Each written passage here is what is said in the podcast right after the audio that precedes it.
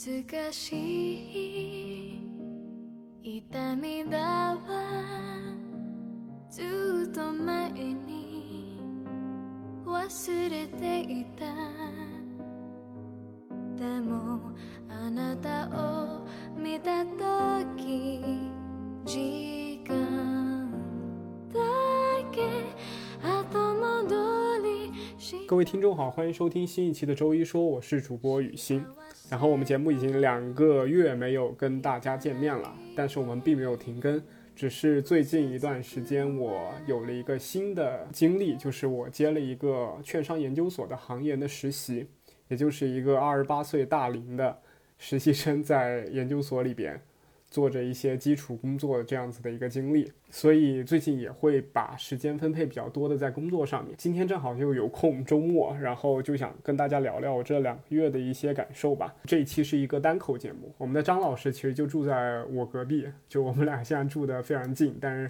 他最近也在忙着去荷兰之前的一些准备，所以这期我就跟大家先来聊一聊我最近的一些情况。我希望我们后面还有时间能够跟张老师一起同框录我们的。节目，大家应该知道我之前的状态，就是如果听众有听我们之前播客的话，我是马上就哦九月份就要去读呃 MBA 了，所以在这段时间内，我正好有个 gap 的几个月的时间，我就希望在开学之前能够再重新积累一些工作的经验，然后也重新的让自己就是大脑过渡一下，所以这个实习的工作，我觉得对我来说还挺有意义的，而且在其中我也发现了一些就之前工作。和之前的生活中所没有感悟到的一些时刻，所以我想跟大家分享一下。我觉得对于不管是初入职场的大学生，或者是研究生，还是工作中比较迷茫，或者是在工作中已经有一段时间的人，我觉得都是会挺有帮助的。因为这些时刻我全都经历过。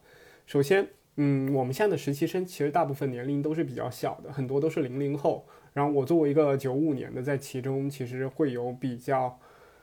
强的一个年龄的焦虑，但是其实也还好，就对我来说也还好。我们接下来会聊到这样子的一个话题，但是想最开始呢，我是想先聊一下这个工作是一个什么样的一个节奏。也就是说，券商研究所其实相对于大家而言呢是非常忙、非常呃二十四小时待命的一个状态。其实确实是这样，就是它可能需要你在。呃，周末或者是在下班的时候，任何时候，他可能需客户需要一个需求，你就要马上打开电脑来，就是给他搜集这个数据。有的时候客户催得紧，你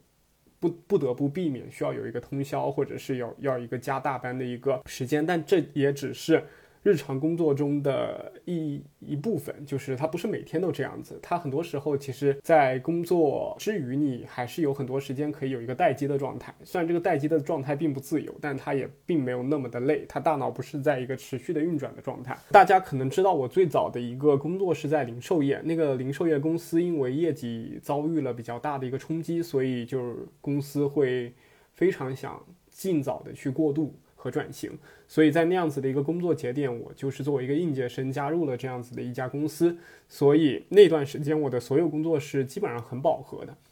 基本上没有一个空档的时间，就算是回家或者周末或者节假日，我基本上也都是随时待命或者手头有二三四个需求都在等着我在做的一个状态，所以。现在来到这个研研究所当实习生，一方面是最近行情不太好，所以我们的活没有那么多，没有我想象的那么多，所以有的时候感觉下午三四点突然没事儿了，就是心里还会有一些就是焦虑，就觉得为什么我的工作没有我想象的那么忙碌，所以这个时候我反而会有一些不太自在的感觉。这就是我想讲的第一个点，就是工作不饱和的时候，有的时候我们会觉得是自己是不是不够努力，就是。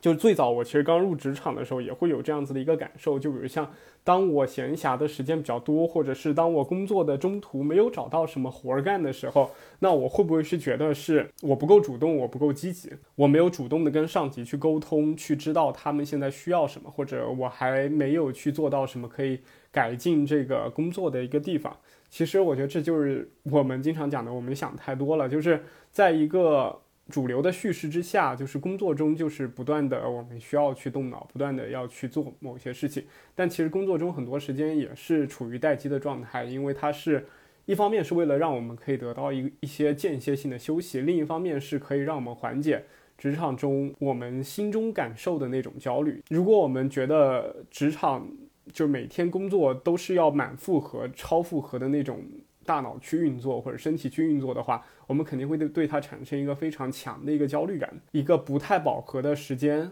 对我们来说是一个不定比或者不定时的一个强化。那这个时候我们就会觉得，第二天起来工作，可能我们也不会遇到那么多棘手的问题，我们可能也是有机会可以稍微喘口气的。那我觉得这种时刻其实对于工作来说是非常重要的。如果像有些人，他们经历过那种二十四小时不停的在运转的那种时机的话，那他们就会对未来自己上班的痛苦性大大加强很多。所以这是我觉得这种嗯工作不饱和的间隙是我们非常好的一种。呃，把控节奏的一种方式。另一方面，我觉得这也是在储蓄能量嘛。就是其实工作中也会有一些碎片时间，就是并不是说下班了以后，或者是做一些别的事情的时候才会有碎片时间。其实工作中也会有碎片时间。那这些碎片时间，你如果能好好的利用起来，或者是你能够把这些碎片时间用在于强化自己的专业技能方面，那我觉得也是挺挺好的一种方式。就是我平时会采用比较多的方法，就是。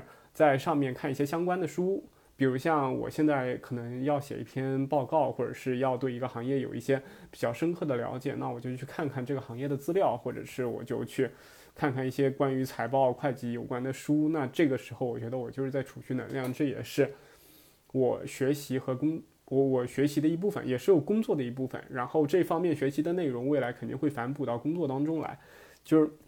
其实工作很多时候你太饱和的情况下，是很多东西没有办法学到的。我的感触比较深，就比如像刚进去的一年级、二年级的职场人，或者是一些实习生，他们做的工作很多都是以 dirty work 为主的，就是一些整理或者是一些撰写的一些工作。那这些东西很多时候虽然耗费了大量的时间，耗耗费大量的注意力，但是他们并不能够让你产生一个质的提升。就是我们进。昨天还是前天新来的一个实习生，我我让他去做纪要的时候，就是他就突然反问了我一句话，他说：“你觉得就是做这个东西对你来说有什么提升吗？”然后我就愣了一下，我知道他就是潜台词，他是不太想做这件事情，但是他这句话还是问到我了，因为我也觉得我我虽然很努力、很快速的把这件事情整理好做好，但是。我并没有觉得这件事情对我来说是什么技能上的提升，我只能说把我之前的技能用在了现在去使用它，就是说我把自己当成一个工具来说的话，这个东西可能培养了我一些工具的能力。但是其实从更长久的呃发展方式来看的话，其实各种的 dirty work 也不是完全没有意义的。其实我一直是把这些工作当成修身养性的一个机会，就不知道大家小的时候有没有就是就是小学的时候语文课有没有给大家布置作业，就是那种抄写词语。其实抄写词语是一个毫无用处的东西，就是认字，它也不需要通过重复写的方式来把它认出来。尤其是有些时候，老师会让你连续写一个单词，每天要抄五遍，怎么怎么样的那种。其实，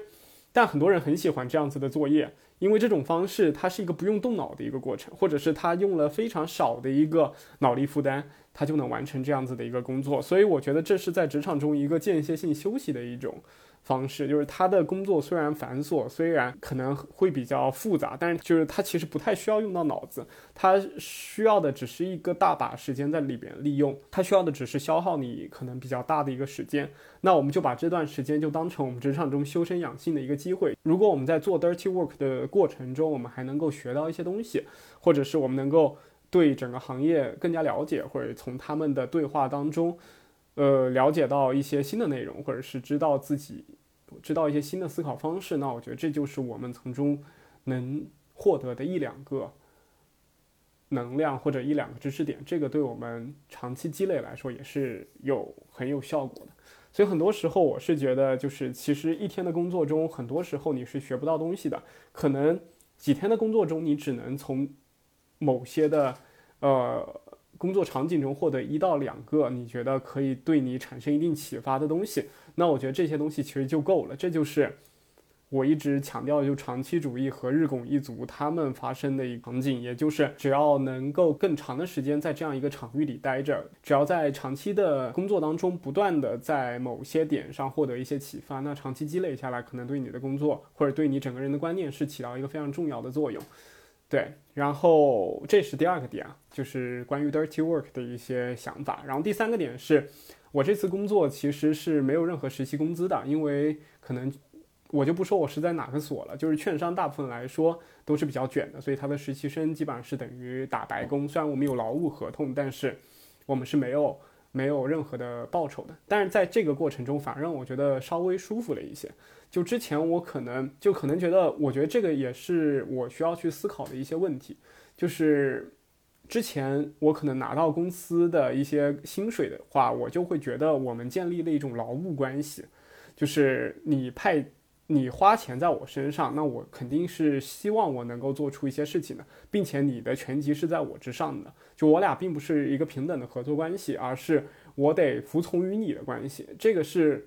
呃，我的问题就是很多人可能没有这个想法，但是这个想法就会影响到我，让我觉得在工作中产生一种很不自由的感觉。就可能我的压力来源并不是来自于我不喜欢这项工作，而是这个雇佣关系让我觉得就失去了一个平衡。让我觉得我好像是受制于你的，所以很多你对我提出来的需求，我不得不去做，或者是我必须得放弃自由去帮你做。所以在这个时候，会产生一个对工作的极度反感，因为我的潜意识里面是非常渴望自由，或者非常渴望我能够获得平等的尊重的这样子的一个过程。但钱在其中发挥的作用，就影响了这这种平衡。然后这次我虽然就也挺忙，但是我没有赚任何工资，但是我就会觉得。就把自己的认知调整过来了，我就会觉得可能这个东西是我花钱在实习，就是这是我自己购买的一种体验，那我就会觉得好很多。就是我一下子把我的认知扭转到这个东西是我非常主动的一个方式，甚至来说研究所它是一个被动的方式，我只要想走，我就可以随时走，因为我根本不 care，你也根本没有给我钱，我们俩没有一个雇佣的关系，我们两个只是，只是我能够在你这儿学习的一个关系，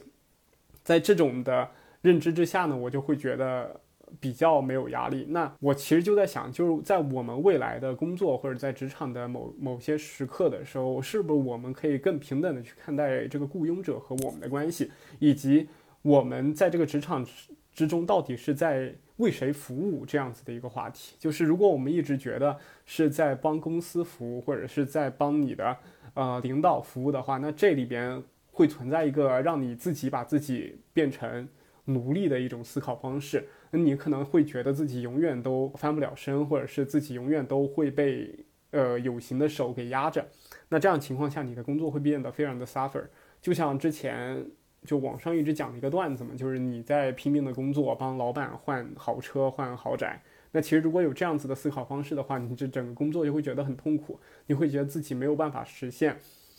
呃，自己的一个目标，自己永远在帮别人做加一，那这种思考方式其实是错误的。我现在觉得是错误的，因为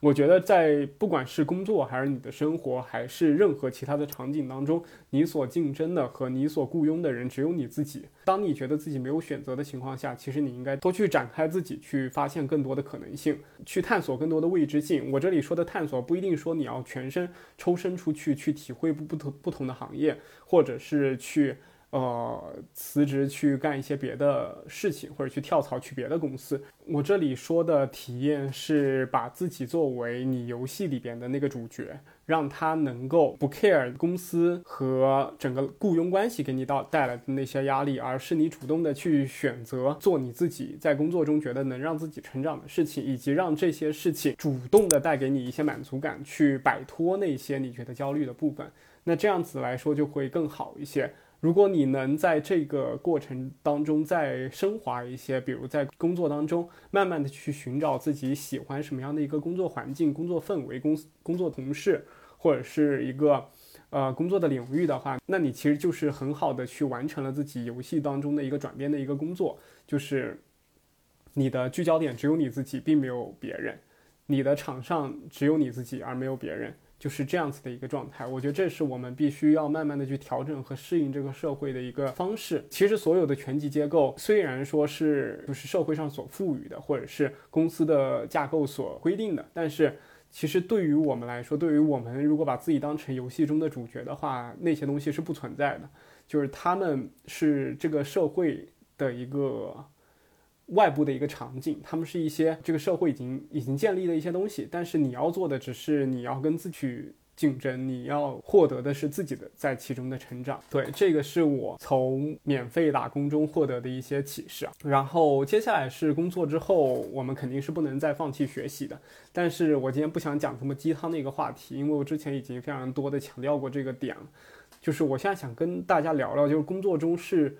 如何继续保持学习，其实是非常难的一件事情。我之前就非常冠冕堂皇的就跟大家讲，就是说工作以后我们可能可以花更多的时间，就是在晚上或者是在通勤的过程中去看书啊，或者是怎么样。但是我发现这个其实是很难。我自己虽然还保持在通勤的过程中看书这样子的一个习惯，但是我发现当我呃，下班回家的时候，我的精力和我的头脑基本上是属于一个停摆的状态，所以我回家的时候经常会先睡上一觉，睡两个小时，起来发现已经十点多、十一点了，然后这个时候就突然觉得没有什么事情。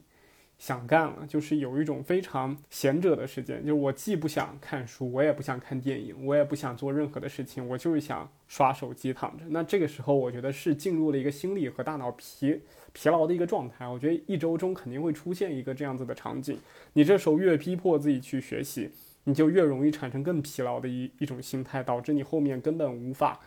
就专注去看一些事，所以这我觉得就是打工者的困局，就是我们在工作的过程中会过度消耗我们的注意力，所以导致我们已经没有那种自制力去在工作之后能够再重新的去学习和重新的在呃读书啊、阅读啊这这方面去做这方面的事情，所以这是可以理解的，也是大部分人都是这样子的，只有极少数。极少部分本身天赋比较好，他们本身的注意力就比其他人的时间要长，注意广度就比别人要宽的人，他他们可以可以做到白天可能高强度工作，晚上还能继续复习考证或者考试怎么样的。但是我觉得对大部分人来说还是比较艰难的一件事情。那这个时候你就只能跟自己和解了，你没有办法这时候去逼自己硬去学习，你可以选择去户外散散步，看一看外面的世界，保护保护眼睛，然后。让自己在这种很疲劳的时刻做自己觉得最轻松的事情，不管你是去睡觉，还是去散步，还是去运动，还是去做别的事情。我觉得只要你能把自己大脑放空下来，那我觉得这这其实也是在一个提升的过程，就是给自己一两天放假的一个机会，让自己好好的喘口气。我觉得这也是很好的一个方式，它可以让你的。呃，阅读更加高效，在你未来的学习的时间里边，你能够更加快速的去掌握这些知识，所以这就是我讲的打工人的困局，我们应该如何去避免？当然我知道还是有很艰难的部分，但是我们可以试着去慢慢的去改变。另外还有一点就是在打工之后，发现压力很大的工作会让人产生一些急功近利的事情。就我之前一直都很不喜欢。陆家嘴或者华尔街的那种工作模式，他我觉得他们做的金融并不是完全的金融，就是他们是在急功近利的获得一些好的投机机会，然后孤注一掷，甚至放大杠杆去让自己获得一夜暴富的一个机会。就很多人的目标和。想法是这样子的，就是他们希望的是快速致富，而不是希望自己能够钻研一件事情或者钻研一家公司，并且五年、十年之后获得相应的一些就可观但并不暴利的一些回报。那他们可能并不喜欢这样子。但我现在深入工作以后，发现他们也存在他们的这种想法的一个合理性解释，那就是工作压力过于大了。他们其实是很想摆脱这样子的一个工作环境和这样子的一个工作节奏的。也就是说，当你的生活不由自己掌控，或者你的工作甚至不能让你感到开心，还会让你非常焦虑和呃烦恼的时候，你会非常想不要干这件事情了。但是不要干这件事情，你还能去干什么呢？就是比如像金融圈，它已经在这样子的一个围城和困局当中了，它也只能在自己的行业里边可能跳槽或者是转型，但是它也很难找到一个不那么卷的。岗位，所以对他们来说，更好的一个方式，那就是停止，就是离开这个圈子。那离开这个圈子，他们会有很多的压力，那就是比如像失去了经济保障，或者是他们失去了家族对他们来说金融打工者的这样子一个光辉的形象，或者他们作为一个名校毕业生，他们去寻找一个可能没有那么高薪或者没有那么光环的工作，他们自己心里的落差感。所以这个时候唯有暴富才能解决这些所有的问题。这个我觉得是他们当中遇到的一些困局，也就是如果金融的工作没有这么卷，或者是没有这么消耗人的话，我觉得他们可能也会有一个比较好的心态去面对更好的一个投资观念或者是一个生活方式。所以我一直觉得高强度的工作并不适合让人能够拥有长期主义，而是消耗他们的短期、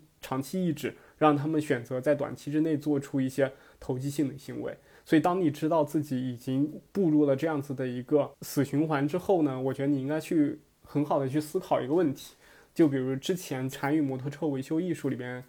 呃，那个作者讲的一句话，就是当你很急着去做一件事情的时候，你其实就不想去做它。就比如，当你在金融圈里面做的很辛苦、很累、很茫然的时候，很想退出的时候，那这时候你就会，你就要想想自己到底适不适合这样子的工作，你到底应不应该让自己这么艰难的留在这样子的一个环境里，还是你应该主动的去跳出来，去寻找自己的能力圈，或者寻找自己的舒适圈。这个我觉得是我们必须要面对的一个话题，而不是通过投机的方式让自己在梦想中。或者在自己的白日梦中获得一个短暂的一个逃避，我觉得这是非常错误的。当然，这其中需要非常多的勇气。那我觉得这就是我们作为人探索自己、向下探索的一个必要的一个点和我们必须要付出的勇气。对。然后接下来就讲一个年龄的问题吧，就是因为我在。工作中不算小的，我在实习生中算非常大的年龄。当然，MBA 的实习生很多年纪都比较大，因为我们收到简历，有些就是刚入职，呃，有些想进研究所的那些呃 MBA 的实习生，他们可能比我我们的首席年纪还要大了。但是，就是相对来说，还是会有一部分的年龄焦虑。但是在这这一个多月的实习过程中，我会逐渐的消解掉。就是我觉得年龄并不是一个很大的问题。呃，这里面存在有好几个，就我观念上的转变。其实之前在读李路的书的时候，它里面有讲到一个教授的观点，就是有一个人问他，你跟另一个人，那个教授很老了，可能七八十岁了，然后他就问你跟自己就是年龄不是不相仿的，或者是比你年轻很多的人交流的时候，你会不会就觉得你俩并不是一个平等的状态？然后那个教授就回就这样回答，就说当我们俩在一起沟通的时候，我们就是同龄人。我就把我们当成是同龄人，我觉得这是一个非常好的一个，呃，态度。就是当我们在跟另一个人交流的时候，如果你带着我自己经历比你更多，我年龄比比你更大，我就比你更强的这样子一个想法的话，其实是非常错误的。或者是我带着一种我比你年纪大，我还来当实习生，我会非常的羞愧这样子的一个状态。那你们俩永远都没有办法能够就与就工作这件事情能够好好的去交流，因为你们。当中就带着很多的偏见和很多的刻板印象，所以我觉得在沟通的过程中，无论是谁，无论什么年纪，把你们当成同龄人，不要让年龄变成你的阻碍，是一个很好的沟通方式。其实对于你年龄的焦虑，我后来的第二个想的逻辑就是，其实只有在我们小时候读书的时候，包括我们小学、初中、高中、本科、研究生这个时候。才会身边的人都是同一年龄的，或者是同一起跑线的，大家可能都是都是同一个属相的，大家都读的是同一个年级，大家读的都是同一本书。那其实走入社会以后，每个人都可能在每天都转变自己新的起点，就是有转行的，有行业突然沉沦了、下沉了，然后必须得出来转型的，还有一些找到自己人生方向，打算从零开始的。因为人生其实很长，比如像我们现在，呃。嗯，二十多岁的年龄，我们可能才走完了人生中的三分之一、四分之一这样子的一个过程。那随着人口慢慢的年龄越来越长，每个人其实算上这个点，都处在一个非常早期的一个位置。就我们未来可能会有几十年的工作时间，和我们未来有几十年的。这样子的一个职场的一个经历经历，所以我们并不需要，并不是每个人都说我应届进入了哪个公司或者进入哪个行业，我就一直一路做下去。那我们且不论这其中可能也会，他们也会产生一个问题，就比如像他们会觉得一段时间之后，发现自己所有的人生都是自己原本就已经很平稳的走过的，他们会觉得缺少一种创造感，或或者是他们会觉得自己的人生、自己的生命好像就是一种很流水的一种状态。那我觉得这种在中年或者是在工作一段时间以后，会变成你工作的一个阻碍，你就很想跳出来去尝试一些生新的生活方式。那我们且不谈这个，我们只是说，在工作的过程中，我们每个人面对新的起点，有了新的起点，我们自然而然就会在未来的人生中，在工作职场中遇到不同年纪的人，遇到不同起跑线的人，遇到不同经历的人。那这个时候，我们需要的是更多的去包容这些所有的经历、年龄、性别等等的话题。我们最多的是促成这一件事情。就是如果一个人他就算五十岁才开始做一件事情，但他充满热爱的话，他也有可能在七十岁、八十岁的时候成为这个领域的佼佼者。所以不要去看清每一个能够愿意放弃之前的经历，去重新打开一个赛道的人。我觉得这些是非常好的一些品质，这这些是人向下探索自我的一个非常好的一一些方法。他们是拥有着更多勇气的人。对我不是在吹自己啊，我其实没有多少勇气，因为我年纪确实也不大。但是我觉得所有的就是在行业内的人，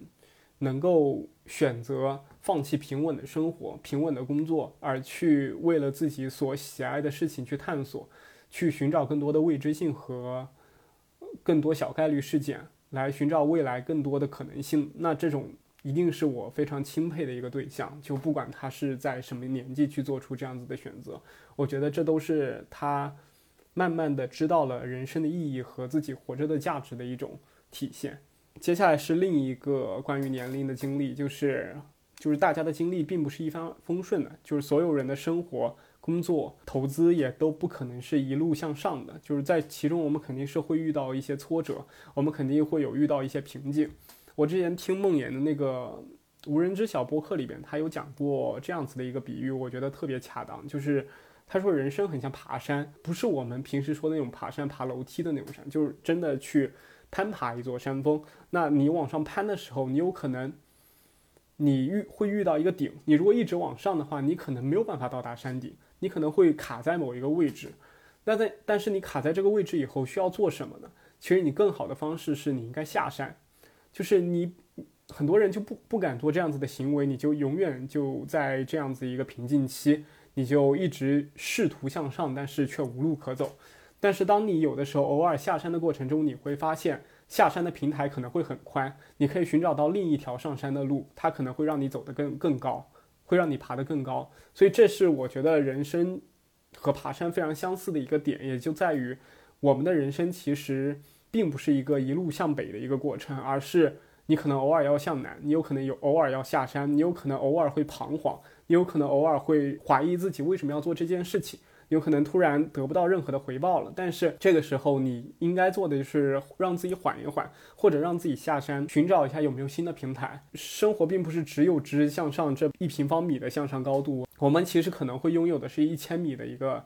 宽度的一个平台，但我们可能只聚焦于我们那一平方米的一个上升通道，那这个时候对我们来说是比较局限的。如何从一个很微小的一个上升通道，把自己的人生拓宽成一个非常广阔的一片途径？那其实这是我们需要去学习的地方，这是我们一路需要为之而努力的地方。所以有的时候下山是为了更好的上山，我们也不必因为自己。没有办法每次都能爬上更高的一个海拔而感到灰心丧气，也没有必要为自己可能偶尔的下坠下跌而感到焦虑。这是我们必然会经过的地方。所有你经过的地方，就会让你开启新的人生图景，而这人生图景会成为你人生中很饱和、很圆满、很立体的一个一个回忆。然后接下来就是我在工作中想分享的最后一点，就是我们要做的不是我们觉得。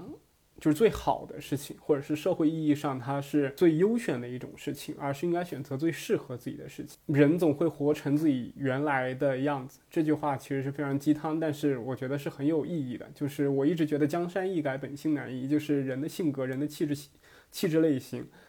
人的品质是很多有天赋的地方，就是你可能本身是一个非常内向的人，或者你本身是一个非常不太想跟外界沟通的人，但你觉得这个世界更喜欢或者更偏爱大家更更看高一些那些很很 social 的、很容易跟大家建立关系的人，那你就会往这方面努力。但是在这方面努力的过程中，你可能慢慢的习得了这些技能，但是其实你并不开心。你并没有从中获得能量，你也并不觉得这种工作特别的适合你，因为你本本身还是一个那种内向内敛的，喜欢跟自己独处的一个孩子，所以在这样子的一个过程中，你最终。就是你，就算今天不去选择，你也会在明天做出一个改变。你会回归到自己孩童时的那种性格和状态。当然，我说的只是我觉得大部分人都是这样子的一种处境。人总会活成自己原本的样子，所以在工作中，我们要不断的去探索和寻找哪些工作的节奏和，呃，它的未来的一个发展是符合我们的价值观和我们的性格的。我觉得这是非常重要的一个点，这也是我们。需要探索的一个点，就是我们一直承载着社会给我们的太多压力和凝视。这些凝视包括于我们是什么学校毕业的，我们读的是什么专业，我们毕业以后入职了哪家公司，我们在这家公司里面升到了什么样的 level，我们赚得了多少薪酬，我们几年获得了升职。所有的这些凝视，它只有一个目的，那就是把所有的人等等同化，把所有的社会上觉得好的价值观赋予给每个人。但其实。并不是这样子的，就是这是我们社会给予我们的一个眼光，但我们人类存在其实存存在着多个价值观的一个并存，所以我一直都特别。希特别希望大家能够多看一些书，就是你其实，在很多书中，我们会发现不同的人，他其实并不是符合所有所有所有成功人士都符合大众的一些预期和判断的，反而是符合大家的预期和大家期望的那些人，他们只是在职场中过得很好，但他们不一定会做出一些很有创造力、很有价值、很能够让这个世界的人重新了解。定义自己的一种一种理念，他们是没有办法获得这些的，而往往是那些不走寻常路，或者是真正探索自己、更真诚的对待自己、更实事求是的面对自己的一些需求、自己的一些性格，从而从自己的性格出发，创造了一条适合自己的职业生涯的这些人，他们会创造出更大的价值，他们的这些价值可能会给我们很大的启发，这也是我们可以从书中、可以从他们的传记和他们的讲话事事件中能够获得的一些。呃，能量，我觉得，所以我一直都觉得我们要去探索自己的可能性，而不是被社会给规训。巴菲特以前讲过，就是人有两张牌，就是一张内内部积分牌和一张外部积分牌。每个人多多少少都会有这两张牌的部分性格。那我们如何去定义自己拥有哪一张牌呢？呃，巴菲特当时是这样子来问大家的，就是你是希望变成一个全世界人都觉得你是个傻逼？而你自己觉得自己特厉害的人，还是希望你成为一个全世界人都觉得你特厉害，但你自己觉得自己特傻逼的一个人。这就是内部积分牌和外部积分牌。前者就是拥有着内部积分牌，而后者是拥有外部积分牌。那巴菲特自己肯定本身是拥有内部积分牌的，因为他做的很多事情其实并不被社会给认可。呃，比如像他从小就做着打着一些零工，然后就是天天就想着。储蓄，然后也不花钱，很节俭。然后后面就算有钱了，也非常的节俭，甚至去买一些二手车，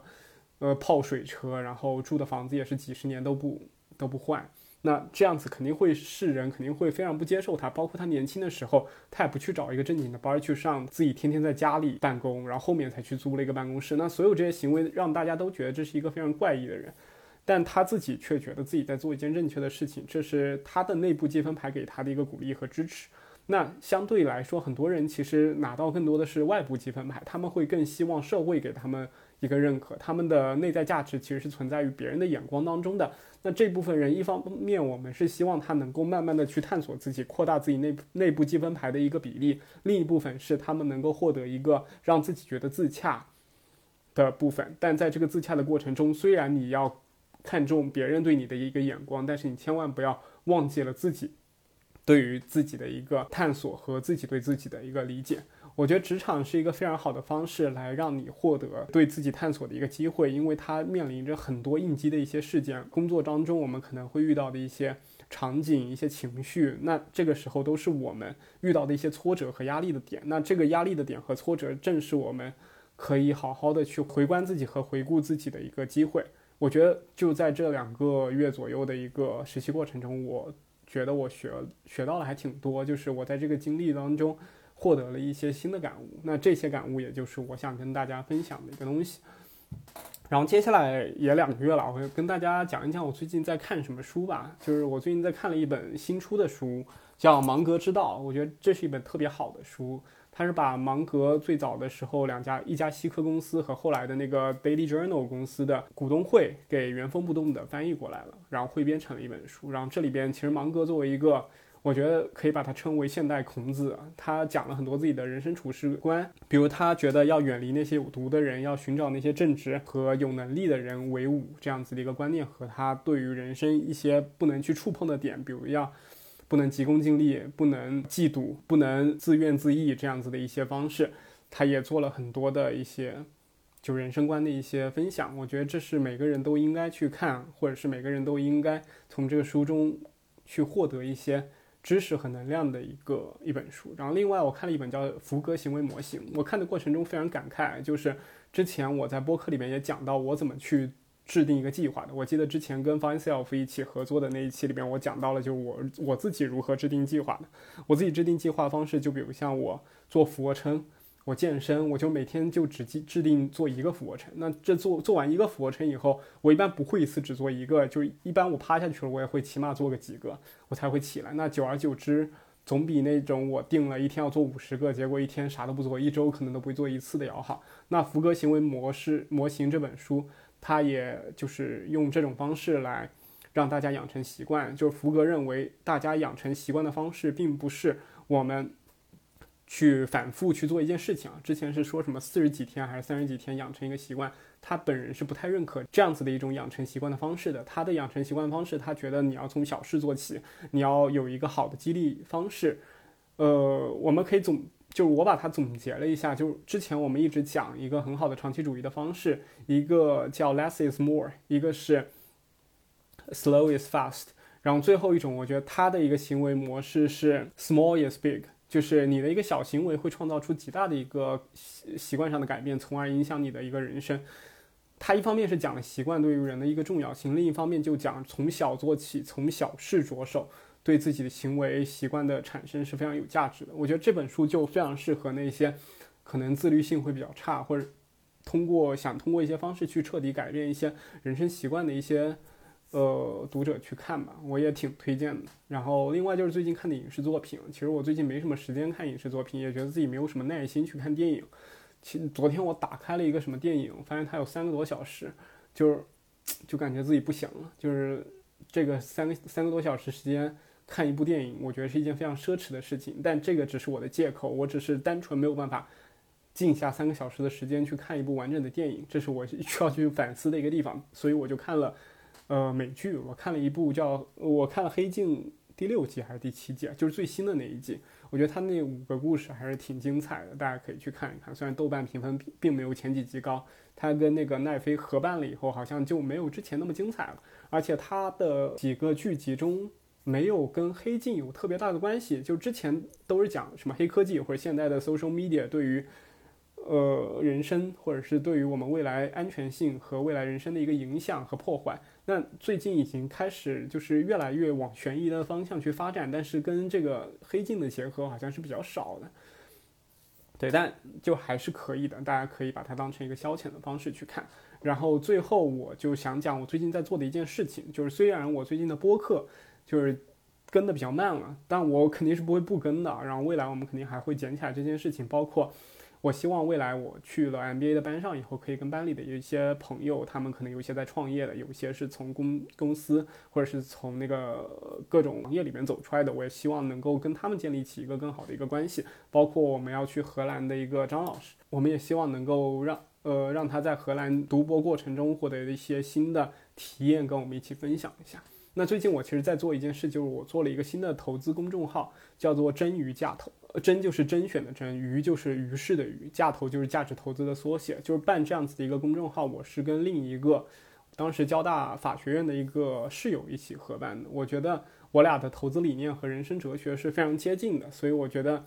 嗯，这样子的一种输出方式会能够让我更好的去获得一个学习和更好的去领悟这些精髓。那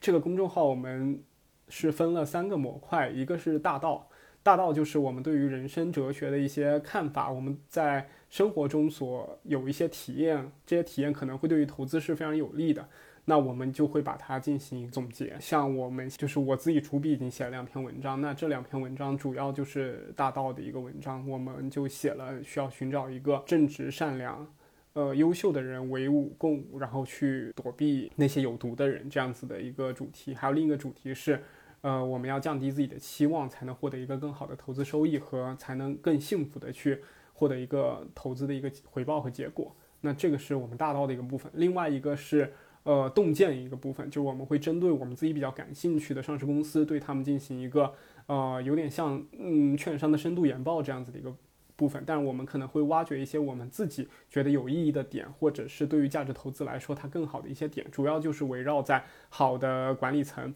好的商业模式，还有对他们财报的一些解读，包括还有对他们进行一些估值。觉得这个也是对我们来说很有成长的一个部分。然后最后一个部分，呃，公众号的一个部分就叫做学思，就是我们在看了很多。就关于投资或者是关于生活的一些书的中间，我们会获得一些启发。这些有些是跟投资有关的，有些可能是跟投资没有那么紧密相关，但是是，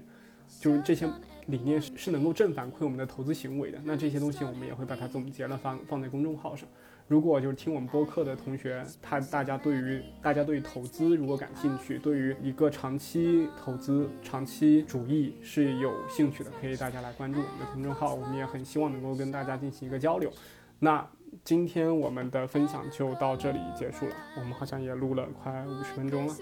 那我们就下期再见吧，拜拜。